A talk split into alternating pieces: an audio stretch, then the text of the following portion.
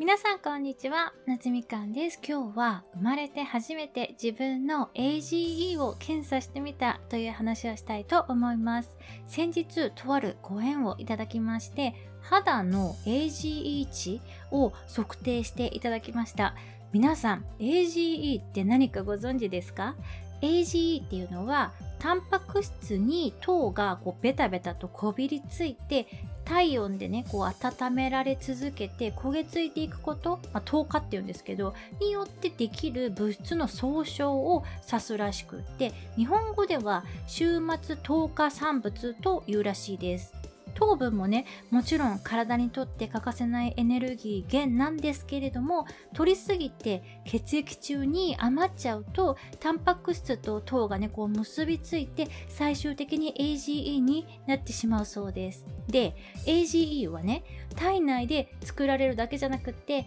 食べ物とか飲み物にもね含まれてるそうです。AGE をこうたくさんね含んだ食べ物をこう口から取り込むことでも体内にねどんどん AGE が溜まっていくらしいです。老化っていうと酸化を思い浮かべる人も多いと思うんですけれども酸化は体内に入った酸素から発生した活性酸素が細胞を傷つけることで起きる現象。ですね。いわばサビのことです。このサビを引き起こす活性酸素を無毒化するのが抗酸化酵素って呼ばれるものですね。その抗酸化酵素っていうのはタンパク質からできています。なので、これらがね、糖化して AG 化しちゃうと、本来の力を全然発揮できなくなって、酸化もね、一気にググッと進んでしまうらしいです。ちなみにですね酸化によって糖化も進んじゃうっていうことも分かってるんですよ。だからサビが進むと焦げも進んで焦げが進めばサビも進むみたいな感じなんですよ。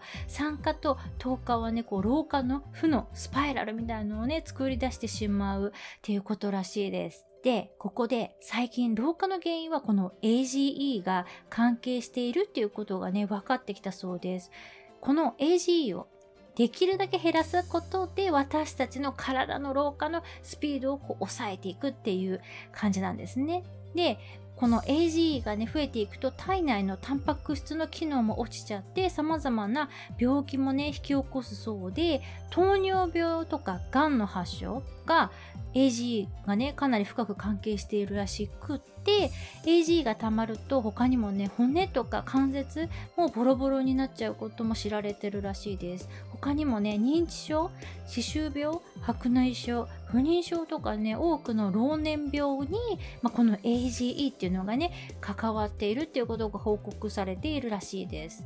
もうこれやばくないですか？でここまでねつらつらと AGE とは何ぞやっていうのに語ってきたんですけれどもぶっちゃけ私の数値は一体どうだったのかと言いますとズバリ AGE レベル39歳でした。私ね、今年39歳なので、もうドンピシャの結果でございました。すごくないですか？測定してくださった美女曰く、この AGE 測定で実年齢と同等の年齢が出ればもうかなりイケてる方とのことです。イケてるっていうのは私が運動も食生活もストレス管理もバッチリっていう意味です。やっぱり食生活が炭水化物型で野菜が少ない方とか、睡眠時間が短い方はこの数値かなり高く出ちゃうそうです。今回ね測定してくださった方はお仕事の関係で結構たくさんの方の AGE を測定してきたみたいなんですけれども実年齢同等以下の人の方がもう圧倒的に少ないそうです。なので私の場合は今の生活スタイルをもう継続するだけでバッチリっていうねお墨付きをいただきました。やったー！